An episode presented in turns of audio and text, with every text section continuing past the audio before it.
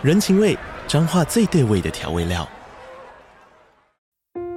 人，你在这端，我在那端，各自忙碌又相互牵挂。情，街角的吵杂声传递温暖与思念。味，是从每一个转角飘出的乡愁。这里是彰化县政府 Podcast 节目《彰化早咖》，我是主持人内克。从彰化大小事各具特色到旅游攻略，透过轻松有趣的访谈，带着大家走进最在地的早咖。准备好了吗？彰化的故事，我们说给你听。以上为彰化县政府广告。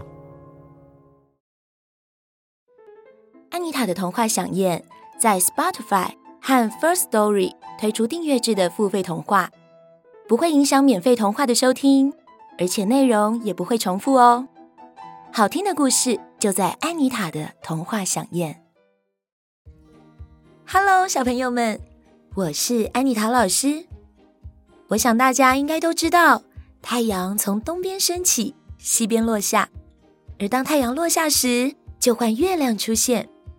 太阳和月亮好像在玩追逐游戏一样，永远都碰不到面。这是为什么呢？其实有个有趣的传说故事。今天安妮塔老师就准备了这个故事来跟大家分享。这个故事叫做《太阳追月亮》。传说太阳和月亮本来是天上的两位天神，他们奉玉皇大帝的命令，每天一起出来巡视天下，给万物带来光和热。太阳是个强壮又热情的少年，心地非常善良，可惜长得不太好看。但是他每天都很尽责地照耀着大地，使人类得到温暖，也让花草树木能够长得健康茁壮。而月亮是个美丽的女孩，白白的皮肤，弯弯的眉毛，大家一看到她都忍不住地赞叹月亮的美。但是月亮太骄傲了。因为她知道自己很漂亮，所以总是瞧不起人。她每天都带着一把锋刃的剃刀，如果地面上有人类用手对她指指点点，她就会不高兴地用剃刀割那些人的耳朵。而且月亮的脾气总是时好时坏，当她心情好的时候，脸蛋总是笑得圆圆的，非常好看；不高兴的时候，脸就会缩得小小的，变得又弯又细。像一片柳叶，但还是很好看。太阳每天看着它，心里忍不住想着：月亮实在是太美了，如果能娶她做妻子，该有多好啊！但是他知道自己长得不好看，平常月亮总是抬着头，直直的往前走，根本连看都不看他一眼。而他每次想要跟月亮讲话时，看到月亮冷冰冰的样子，想要说的话。却又马上吞回肚子里了。终于有一天，太阳鼓起勇气对月亮说：“你愿意嫁给我吗？”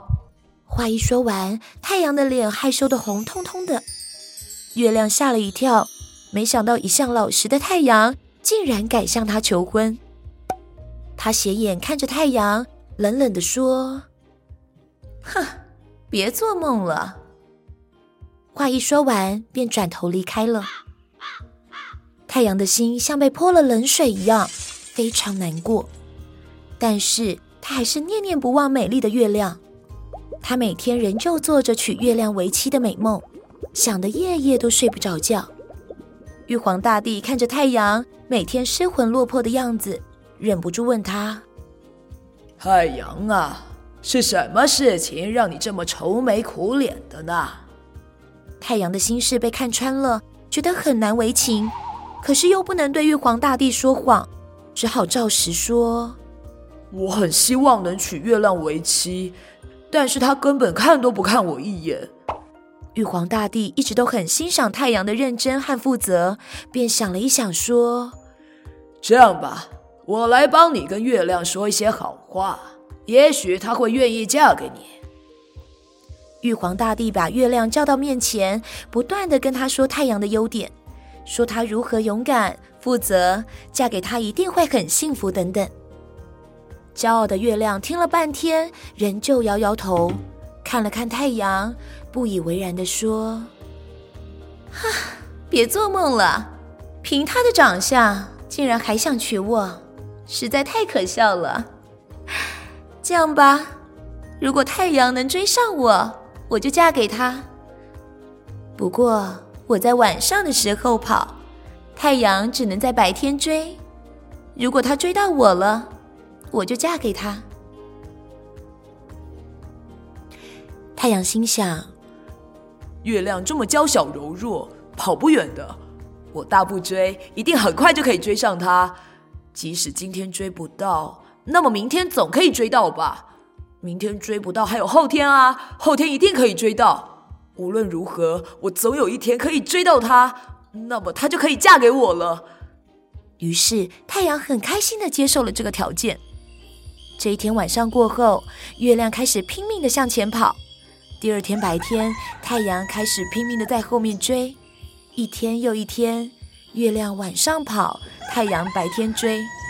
虽然太阳勇敢强壮，跑起来像飞一样快，但是月亮柔弱轻巧，跑起来也像风一样快。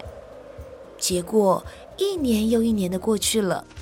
月亮仍旧跑在前面，而太阳呢？从以前一直追到今天，无论他怎么卖力，却永远迈了一步。幸好他很有耐心，虽然在天上追得热乎乎的，但他还是相信，总有一天会追到他心目中最美丽的妻子。各位小朋友们，虽然我们都知道太阳和月亮其实都是宇宙里的星球。而且，其实，在白天也可以看得到月亮，但是古时候的人们不知道这些知识，所以才会把这些有趣的传说流传下来，变成一种风俗习惯，代代相传。偷偷告诉你们，安妮塔老师到现在还是不敢用手指月亮，因为我怕会被月亮割耳朵哦。